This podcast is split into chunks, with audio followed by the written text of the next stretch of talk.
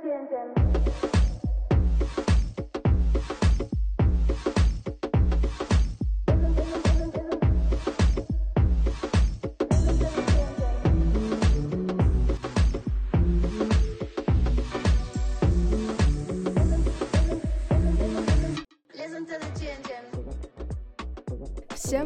Добро пожаловать на подкаст Чин-Чин, где мы обсуждаем различные темы, которыми вы можете разбавить обстановку самого скучного застолья и не только.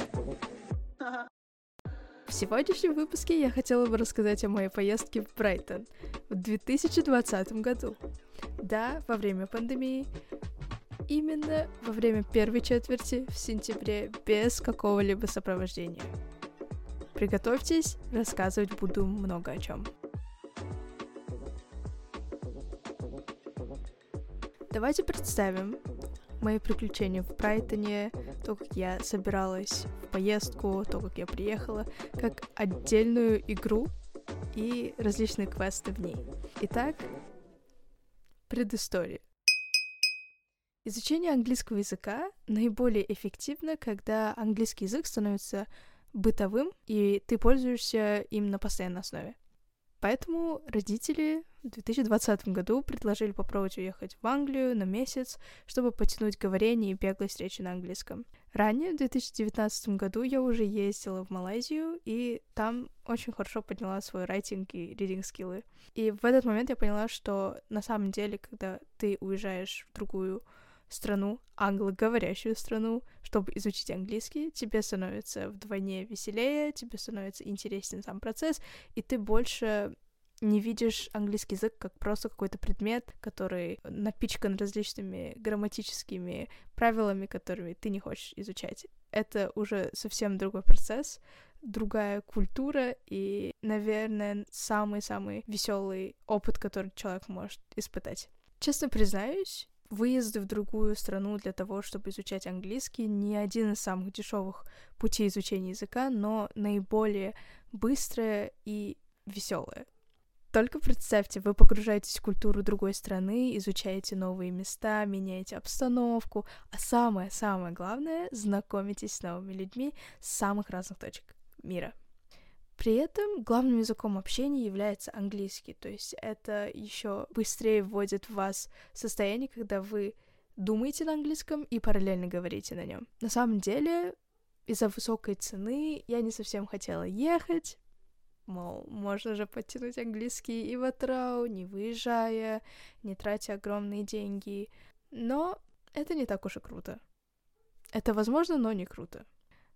Поэтому я все-таки решилась поехать, и дисклеймер, моя поездка полностью стоила своих денег. Абсолютно. Мы запланировали поездку еще в январе 2020 года. Решили, что поеду через известную компанию Education First, которая занимается обучением английского языка в различных странах. У компании есть очень много различных филиалов. В связи с объявлением ЧП в стране, моя поездка оказалась под огромнейшим сомнением. Однако в июле мне позвонила мой ментор, ее зовут Гулия, и сказала, что можно ехать в Алмату за подачей на визу. Самое интересное, что я попала в Алмату буквально в самый пик заболеваний. И с 7 июля началось ожидание и абсолютное неведение.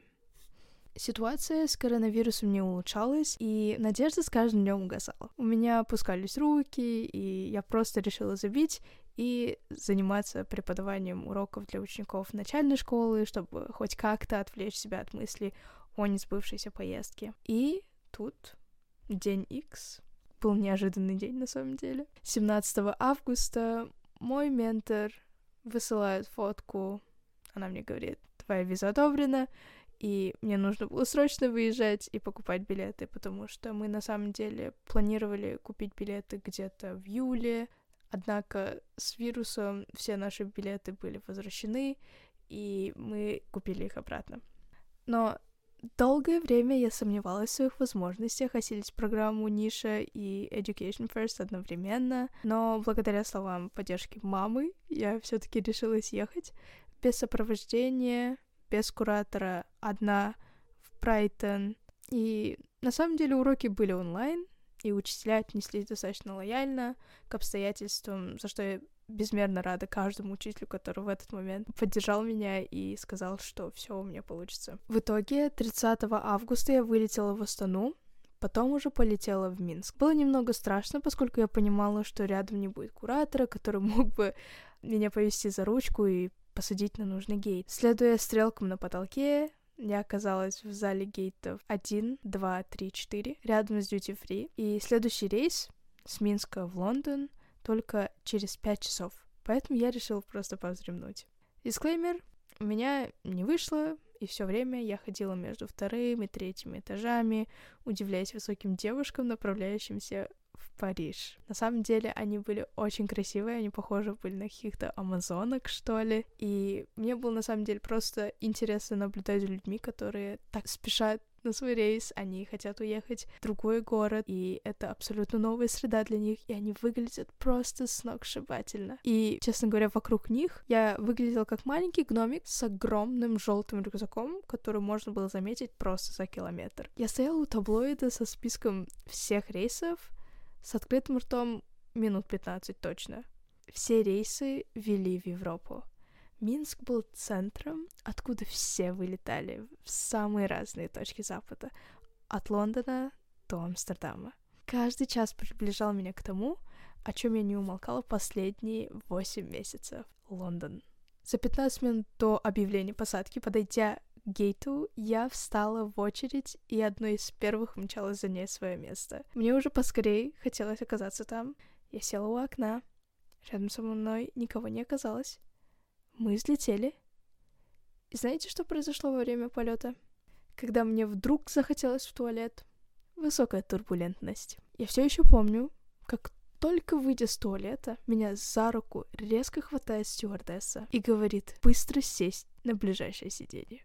Конец салона оказался свободным, поэтому я быстро уселась у окна. Она ловко надела на меня ремень, несмотря на сильное трясение хвоста самолета. Вот этому я удивилась очень сильно, потому что она так быстро двигалась и так ловко надевала на меня ремень в тот момент, когда я просто такой растерянности смотрела на нее. Затем она села рядом и пристегнулась тоже. Мы так сильно подпрыгивали, что казалось, что самолет сейчас просто отлетит. Мне было на самом деле и страшно, и весело одновременно. И тут я слышу. Стюардесса вздыхает и говорит, надо же было именно в первый день работы в турбулентность попасть. Чёртова карма. Она посмотрела на меня, улыбнулась. Я кивнула ей в ответ, добавив, будет что запомнить. Она кивнула мне в ответ и расслабилась чуть-чуть. И в этот момент турбулентность заканчивается, и я просто взглянула в окно и увидела невероятнейший ландшафт. Все такое зеленое, аккуратно обертанное, просто прекрасное. Мы на территории Англии. Я вздохнула и почувствовала, как потекли слезы. И я все время себе говорила, неужели все это действительно? Неужели это реально? На самом деле ли я сейчас нахожусь на территории Англии? Оказалось, да.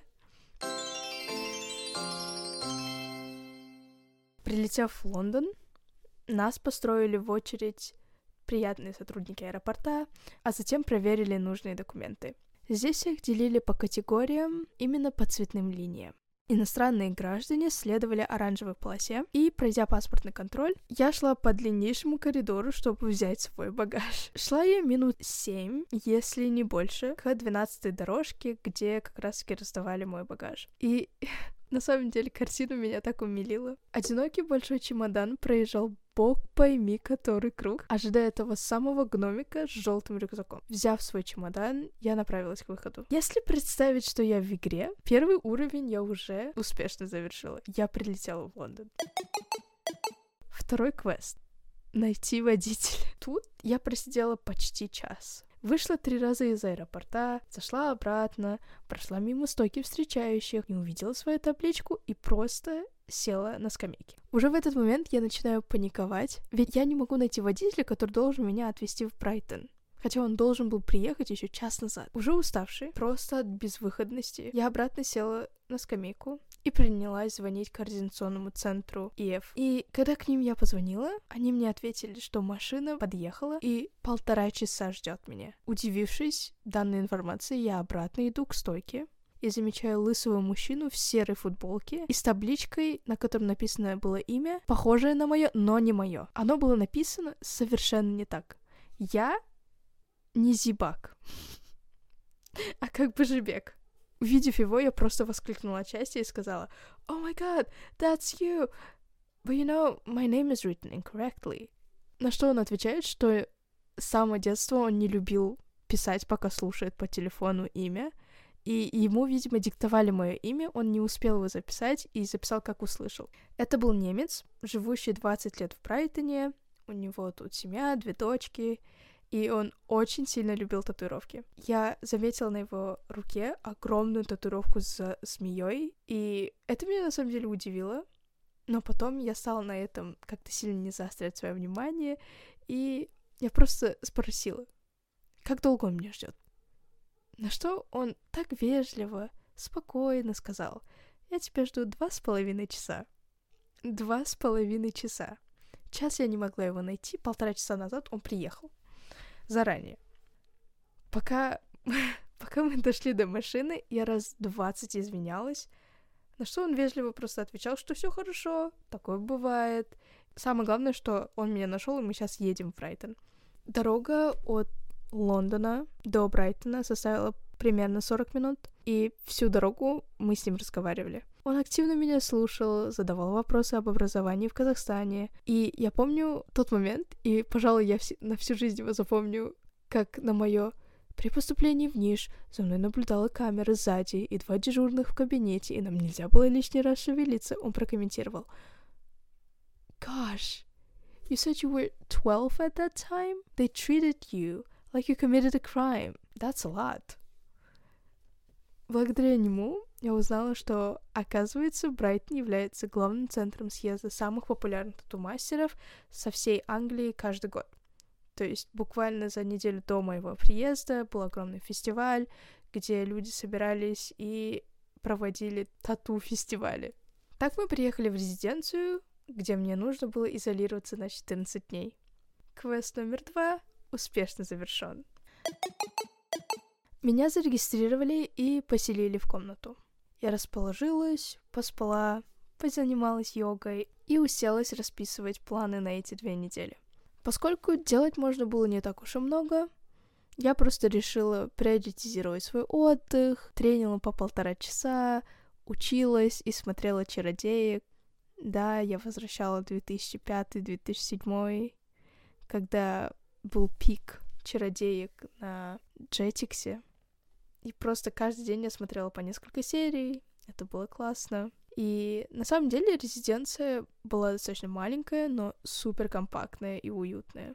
Через два дня в моей комнате перестал работать интернет. Поэтому каждое утро в 4 часа у входа меня ожидал охранник, чтобы сопроводить в стадии По правилам, на самом деле, так нельзя было, но без интернета я не могла присутствовать на уроках, поэтому так я просыпалась в 4 утра, полчаса я просто умывалась, готовила тетради, шла в стадий-рум в 4.30 утра. По местному атраускому времени, это было 8.30 утра, я подключалась на уроки. И знаете, это превращалось в рутину. Подъем в 4, завтрак в 8, возвращение в комнату к 9, сон до 11, недолгий пилатес до 12, обед до 4 часов я писала домашку, и с этого времени до восьми вечера я просто проводила свое, скажем так, spare time. Я смотрела фильмы, разговаривала с друзьями. На вторую неделю меня перевели в другую комнату, намного больше комнату, с прекраснейшими окнами, с видом на двор. И эта комната, на самом деле, была такая красивая. Она была на шестерых человек, а комната, в которой я жила ранее, была на два человека, поэтому она была меньше. Рутина все так же продолжалась через окна временами разговаривала с испанцами, которые тоже были на карантине. К сожалению, мы не могли с ними контактировать, поскольку мы находимся на изоляции, поэтому мы просто болтали через окно. Я помню все еще, когда у меня отключился интернет, и мне нужно было пожаловаться находящимся там сотрудникам. И когда я начала объяснять ситуацию, меня остановили и мне сказали, «Wow, your English level is so cool, I can understand you». И в этот момент это было на самом деле приятно, потому что как только я приехала в Англию, практически не было ни одного момента, когда я не использовала язык, и уже с самых первых дней было заметно, как страна сама по себе влияет на то, что ты хочешь говорить на английском. В последнюю неделю моей изоляции произошел еще один неловкий момент. Я пришла с душа, только принялась сушить волосы, как тут же начинает играть пожарная сигнализация. В эту же секунду в комнату врывается Клара, сотрудница резиденции, и выводит меня на улицу. От растерянности, вместо того, чтобы захватить паспорт, я захватил крышку от бутылки и выбежал на улицу.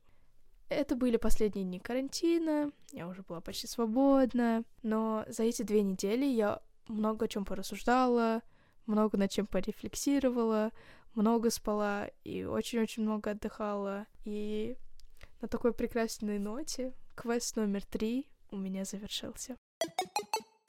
Приехав к хост-семье, меня встретил Пол, хост-дедушка, и просто человек-душка.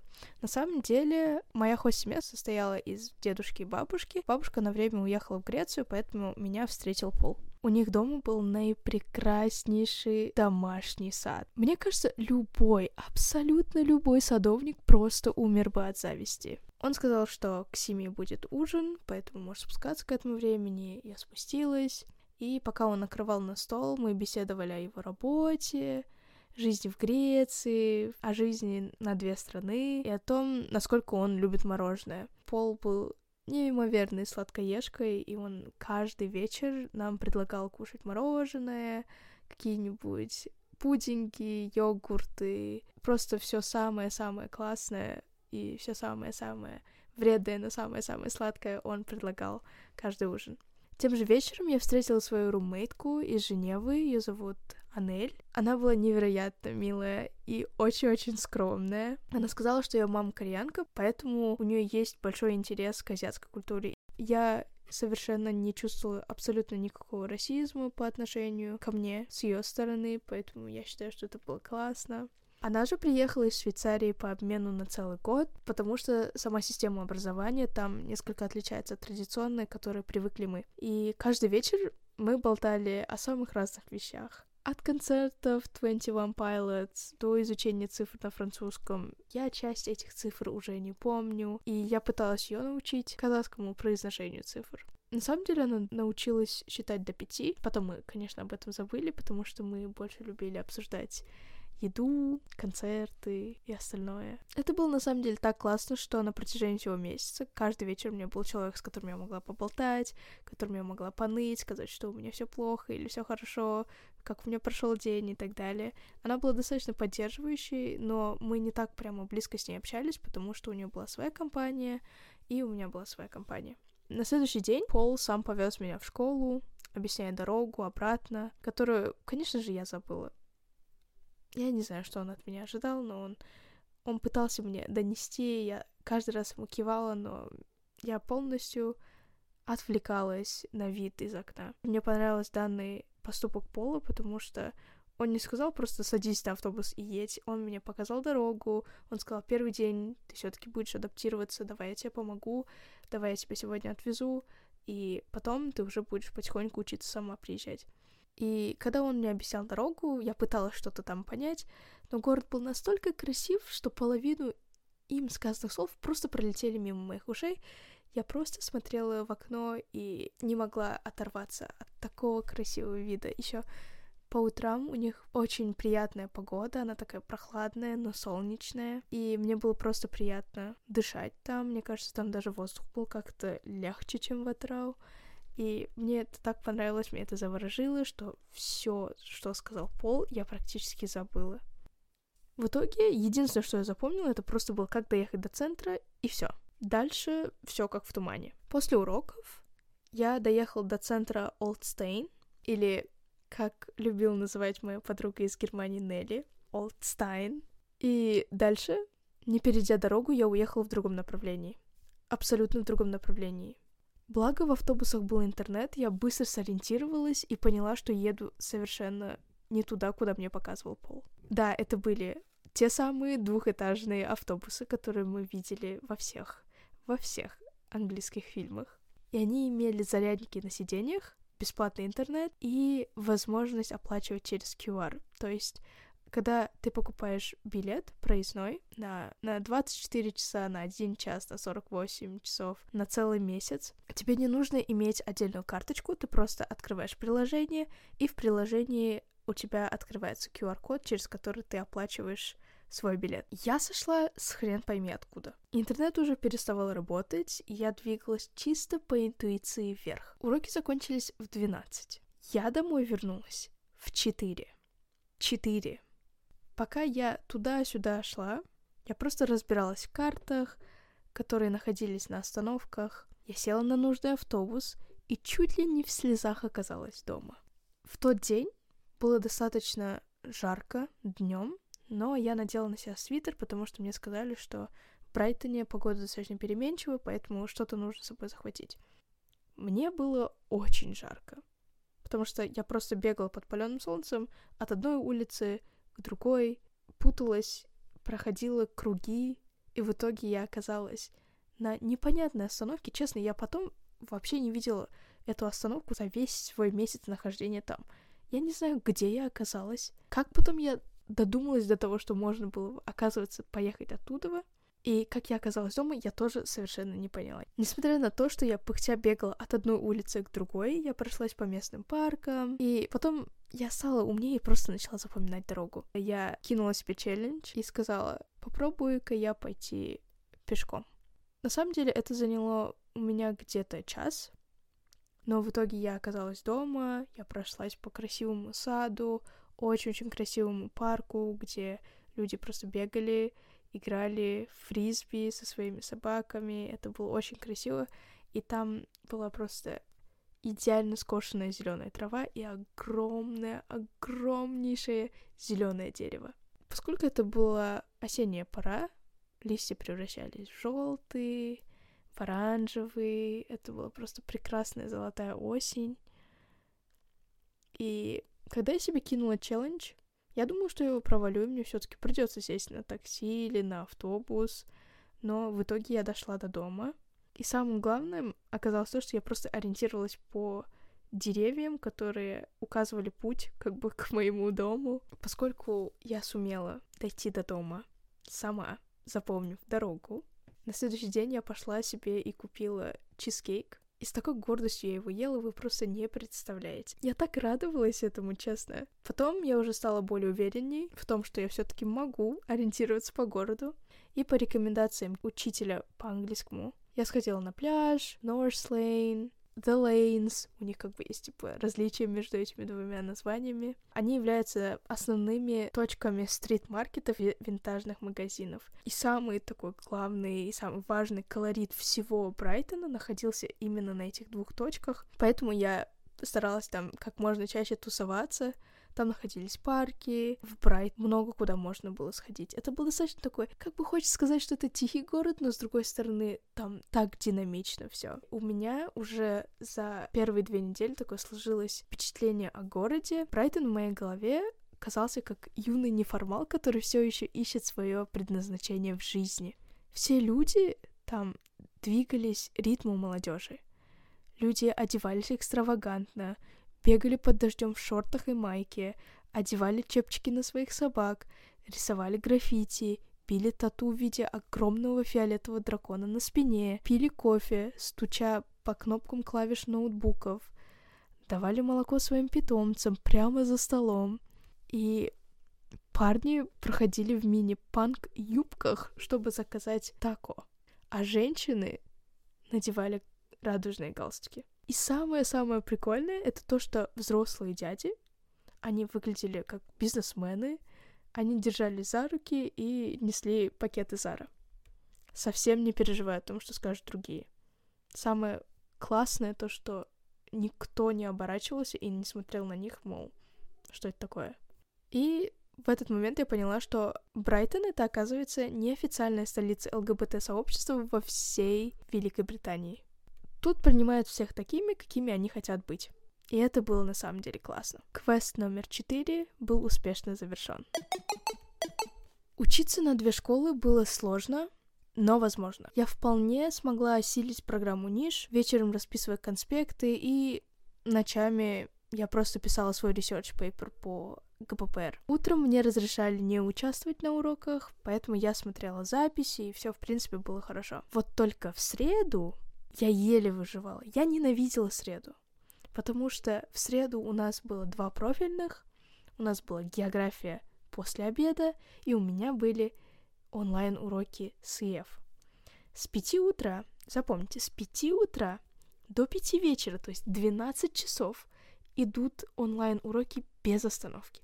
На момент, когда я ухожу на обед с Нишевской школы, у меня начинается урок с ИФ. Когда я иду на обед с ИФ, у меня начинается география. Было даже так, что я сидела параллельно математике и выполняла слушания от Майкла. Вот этот недосып, аллергия, бесконечное сидение перед ноутом вызвали конъюнктивит на обоих глазах. У меня ужасно зудели глаза, у меня они опухли, я выглядела просто ужасно, в хлам, и каждую среду меня просто было невозможно вытащить из комнаты. Я сидела в своей комнате перед ноутбуком, и просто все, о чем я мечтала, это было поскорее лечь спать. Во время 10 или 15 минутных перерывов я просто бегала вниз, быстро себе делала завтрак, быстро его кушала. Как-то даже Мария, моя хост-бабушка, заметила, что я не завтракаю по средам. Она начала переживать и начала говорить, что происходит, почему ты не завтракаешь, может, тебе завтраки не нравятся. Я говорю, все хорошо, просто в среду я не успеваю завтракать. После того, как я получила конъюнктивит на оба глаза, я пошла в местную аптеку. Я просто была в восторге от фармацевтов, которые там работали, потому что я пришла без рецепта и сказала, что у меня конъюнктивит на обоих глазах. Мне срочно нужно прописать какие-то капли. И вы можете прописать какие-нибудь капли. Они у меня спросили, какие симптомы есть конкретные, есть ли зуд, есть ли покраснение глаза, опухают ли глаза, он меня перечислял симптомы, я говорил да или нет, он это записывал, потом сверил с какой-то бумажкой и дал мне вроде бы это некая альтернатива глазным каплям от конъюнктивита. И знаете что? В первый же день, когда я их покапала, у меня прошел зуд, у меня спал отек, и мои глаза просто начали дышать. Когда я поняла, что себя до такого состояния доводить нельзя, и это настолько мой организм уже устал, что он выдает это все в виде болезни. Я больше не стала себя так загружать.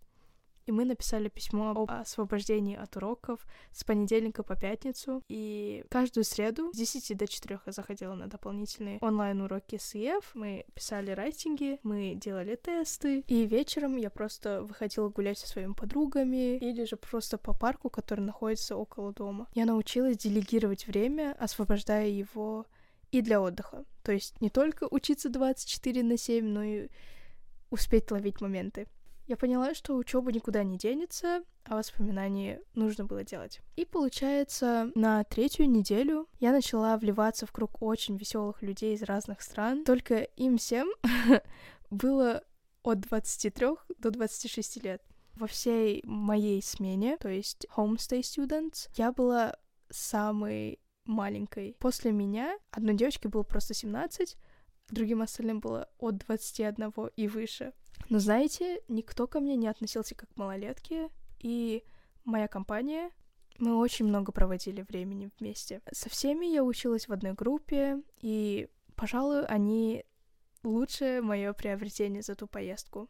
Мы вместе кушали тако, ездили в Лондон, зависали в телеграфе, местное кафе, бесконечно наполняя стаканы горячим шоколадом.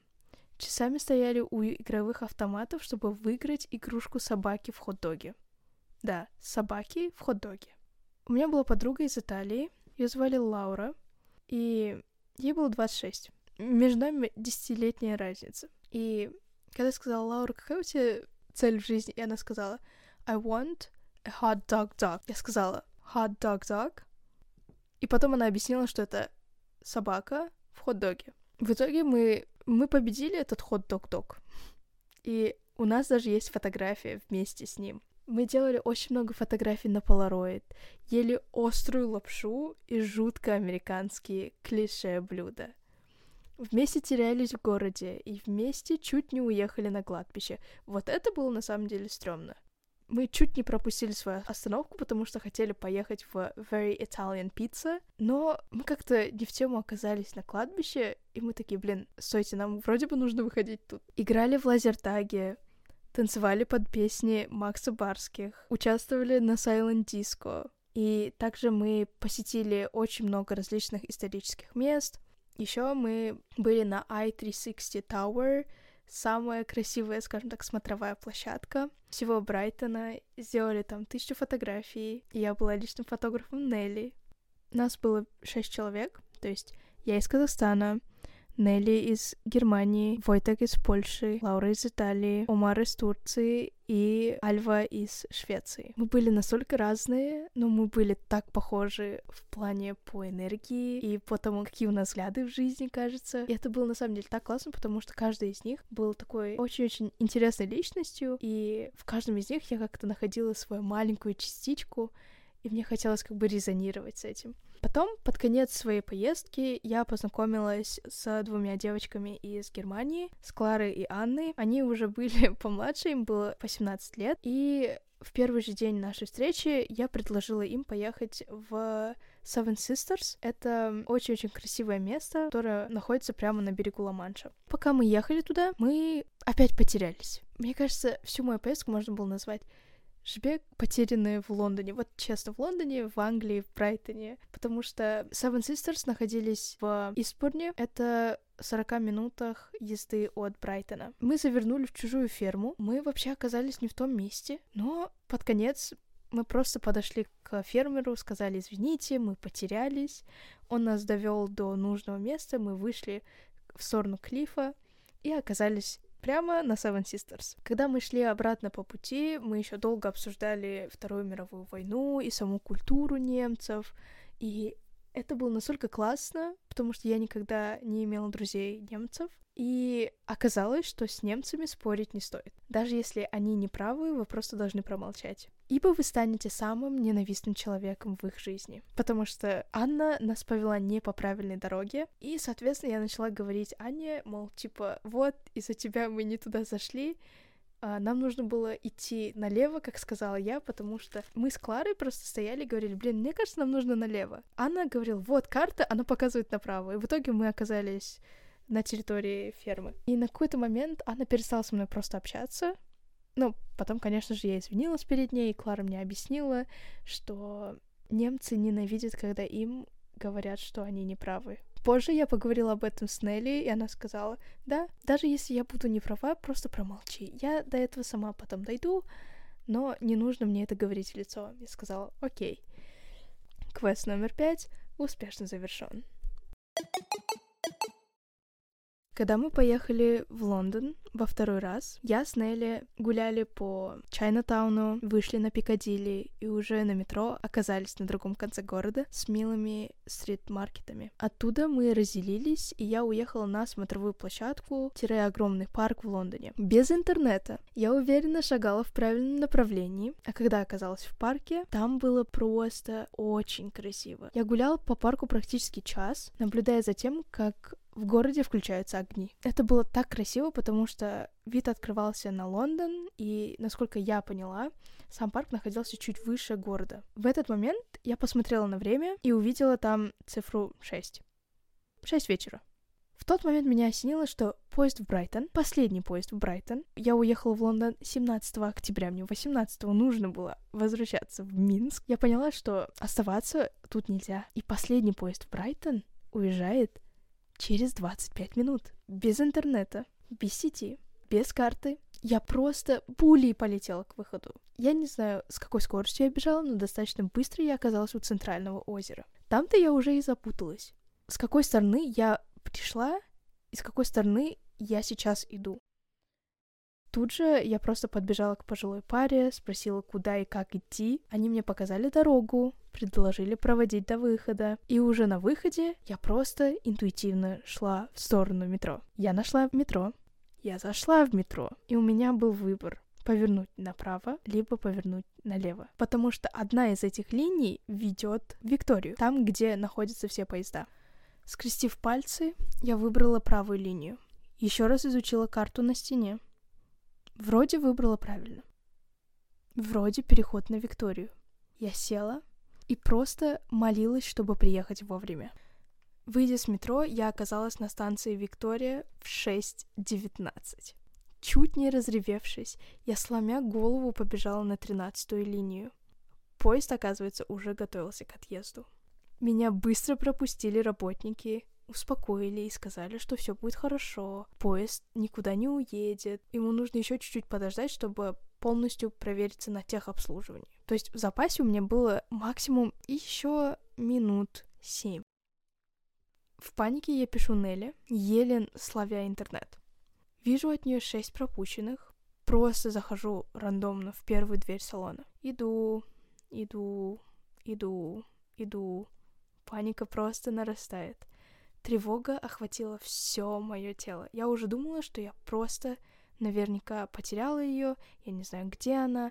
Она мне пишет, что она уже там, но я ее не вижу. И тут я слышу, как она говорит: Жбек, Жбек, я здесь. И да, это оказалось Нелли которую из-за паники я просто не заметила. Я увидела ее, я громко вздохнула, я села и очень тяжело дышала, потому что я просто бежала, как угорелая, честно говоря. Мы помолчали минуты две.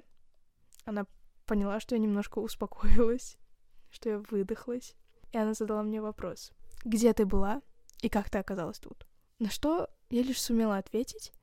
Если бы не люди, то я не оказалась бы тут вообще. И уже в 7.50 мы оказались в Брайтоне. Квест 6 успешно завершен. В 8 я забронировала столик для последнего ужина с ребятами, а для моей суперпунктуальной подруги немки было принципиально приехать вовремя, даже раньше. Поэтому мы просто бежали к остановке, спустились и еще километр шли пешком. И я все еще помню, как Нелли мне говорила: "Это тут, это тут, когда мы придем, уже время, мы сейчас опоздаем. Я говорю, нет, я заказала столик на 8 на 8.05 в случае, если мы немножко опоздаем. Вы поверите или нет, мы оказались на месте в 7.58. И когда я увидела цифру на часах, я увидела, как Нелли от тревожности и какой-то злости из-за того, что мы опаздываем, поменяла свою эмоцию на облегчение, уверенность и радость. Мы сели на места и стали ждать остальных. Я благодаря Нелли научилась пунктуальности, потому что мы часто с ней встречались, и я не хотела заставлять ее ждать, потому что она этого ненавидела, и она считала, что это неуважение, поэтому я старалась приезжать всегда рано. И я очень рада, что она этому меня научила. Но сейчас я все равно опаздываю, иногда нет, по настроению. Но в 2020 году просто не опаздывать и быть пунктуальным — это был просто приоритет. С выбором кафе я точно не прогадала, потому что ребята давно говорили о том, что хотели бы покушать в американском стиле, и я нашла очень классное кафе, которое называлось JB's American Diner. Оно находилось прямо около I-360 Tower, мы просто в тот момент его не заметили. Ребята были просто в восторге от меню, от самого места, потому что оно очень сильно напоминало прямо американские кафетерий, который мы видим на Netflix. Мы заказали самые вкусные бургеры в городе. И самое интересное, что это было очень дешево для цены в Брайтоне по сравнению с теми кафешками, где были мы. Но на самом деле я об этом совсем не знала. Мне просто понравилось JB's American Diner, что оно находится в центре. И, в принципе, мне хотелось просто хорошо провести время и последние часы со своими друзьями. А, мы заказали огромные милкшейки, прямо как в Pops Chocolate Shop из Ривердейла. И самое классное, что у них был еще рефиллер, дополнительный стакан. И когда к нам подошла официантка и нам начала раздавать всем в стаканах коктейль, когда вы заказываете стакан с милкшейком, обязательно приходит еще один как бы дополнительный стакан, чтобы вы могли напиться. Все ребята этому так удивились, я сама этому так удивилась. У них были различные вкусы, мы дали друг другу попробовать. Каждый из нас заказал по приколу самые различные вкусы. У меня был а, милкшейк с киндером Джой, у моей подруги Альфы был с ризосом, мы друг другу дали попробовать, это было очень вкусно. Вы бы видели просто довольное лицо Нелли, потому что Нелли очень любит эстетично и вкусно есть, поэтому она просто рада раз тысячу фотографировала наши бургеры, потому что они действительно выглядели очень красиво. Мы смотрели скетчи СНЛ и много шутили насчет драматичности Войтека и его поисками мягкого полотенца для лица из чистого хлопка. Самое смешное, что я, Нелли и Умар, мы говорили, блин, Войтек, ты можешь просто пойти и купить любое полотенце где угодно. И он говорит, нет, мне нужно именно полотенце серого цвета из чистого хлопка и желательно Home. Самое интересное, что мы потом пошли в Zara Home, но там было лицевое полотенце другого цвета, не серого. И он сказал, я не куплю, я закажу его лучше. И это настолько было драматично, что мы просто называли его Драма Queen на протяжении всего месяца. Он был просто самым главным тусовщиком. Самое смешное было, что когда мы шли со всей нашей компанией, можно было громко и отчетливо услышать Войтека, потому что он очень громко разговаривал. И у него был очень такой заразительный смех, из-за которого смеялись все. Самое интересное, что он был еще и самым старшим среди всех нас, но вел себя как самый младший. Это было очень весело. На самом деле, когда я приглашала их на ужин вместе, я думала, что я заплачу за весь счет, потому что как бы я же пригласила, я должна заплатить, и как бы это наш последний вечер, я хотела бы, чтобы он был запоминающимся для всех. И в знак дружбы они на самом деле сами отказались, чтобы платила за счет я, и заплатили за меня. Каждый из них расписался в моем дневнике, комментируя Ooh, teenage shit. Well, I'm so here for it. Even if I'm not teenager for almost seven years. Они очень много шутили насчет того, что я все еще underage, что я все еще teenager, и все время давали мне свои какие-то советы и напутствия, и все время говорили, блин, когда я был в твоем возрасте, и мне было так смешно от этого. Я говорю, блин, вам всего лишь 23. Потом мы вместе дошли до остановки, мы очень много шутили, поговорила с Лаурой и говорю, блин, Лаура, ты знаешь, у меня есть младшая сестренка, и между нами 15 лет разницы. И она на меня посмотрела и говорит, вау, Казахстане так любят такие большие семьи, потому что в Италии, ну, максимальное количество детей — это три, и разница между ними — это где-то максимум 2-3 года. И то Лаура говорит, что со своим старшим братом она вообще не общается, а тут, типа, 15 разницы. И она говорит, когда тебе будет 30, ей только будет 15. Я говорю, да, это весело. Мы дошли до остановки, все начали потихоньку разъезжаться, и мой автобус приехал на пять минут позже от всех остальных. Когда все уехали, я осталась одна. Это было самое растяжимое время, самые длинные пять минут тишины. Последние пять минут ожидания автобуса в Брайтоне. Я вдруг вспомнила, как в первый день после изоляции, прямо на этом месте, месяц назад, я заплакала от того, что никого рядом нет, и мне было просто не с кем ехать домой. Месяц назад для меня все было в новинку. Месяц назад я не думала, что 30 дней спустя я буду стоять на том же месте, зная, что имею классных друзей, неописуемые воспоминания, и ожидать последний автобус в Брайтоне. Я села в полупустой автобус и по привычке побежала наверх. Села туда, где обычно тусовались ученики средней школы в специальных формах и с таким необычным акцентом. Щекой я прижалась к окну и не заметила, как опять начала плакать насколько близким и родным все это для меня стало. Насколько быстро пролетело время, и в этот момент я вспомнила, как моя ученица по английскому, мисс Алтнай, на уроке сказала Just enjoy your time there. You will always have time to study and learn. Now take every moment and just enjoy your time. Каждый раз, когда я вспоминала эти слова, я все время такая, блин, все. Сегодня я буду гулять по Брайтону, не буду думать о том, что мне нужно писать очень много конспектов, и просто на какое-то время отключусь от мысли о том, что мне нужно учиться. Спустя 27 минут я спустилась и в последний раз сказала водителю «Take care, thank you, bye» и вышла с автобуса. Еще минуту, может быть, даже больше, я стояла и смотрела, как автобус исчезал за поворотом. Потом, с таким большим нежеланием, я пошла домой, пришла домой и Моя хост-мама меня встретила и говорит, все с тобой хорошо? Я говорю, да, все нормально.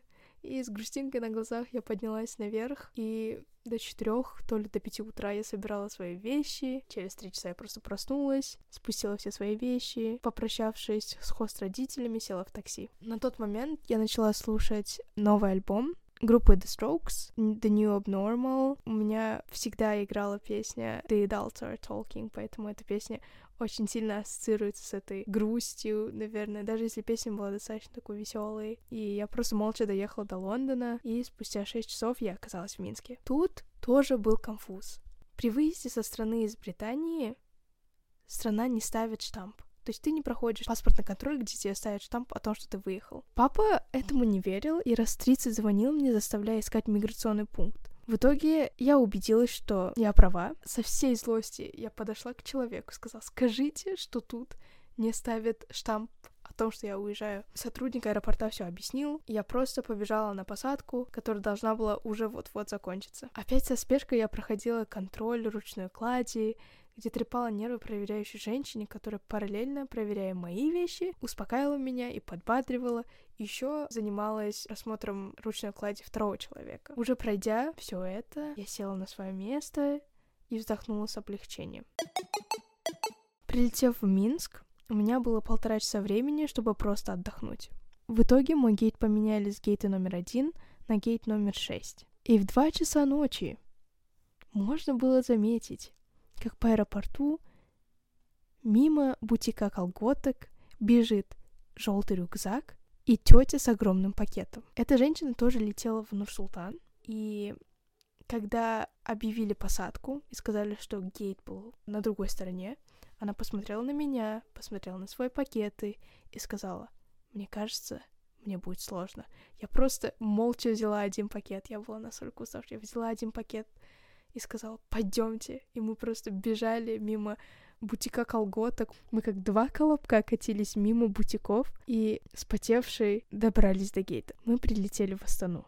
Наконец-то.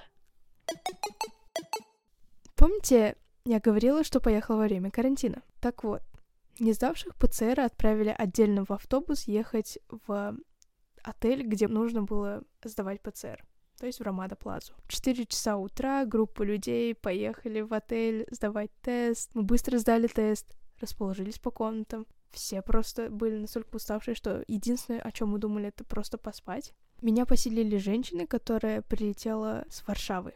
На утро мы позавтракали, и нас тут же распускали домой. Мы вызвали такси, и я поехала к тете на квартиру, где уже могла полностью отдохнуть от перелета.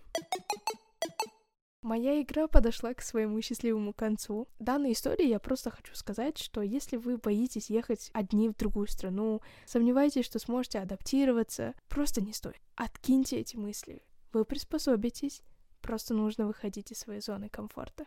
За полтора месяца нахождения в Англии я научилась многому, а главное принимать все челленджи и достойно их проходить. Я надеюсь, вам понравился этот выпуск. И помните, что стены только в нашей голове. Чин-чин.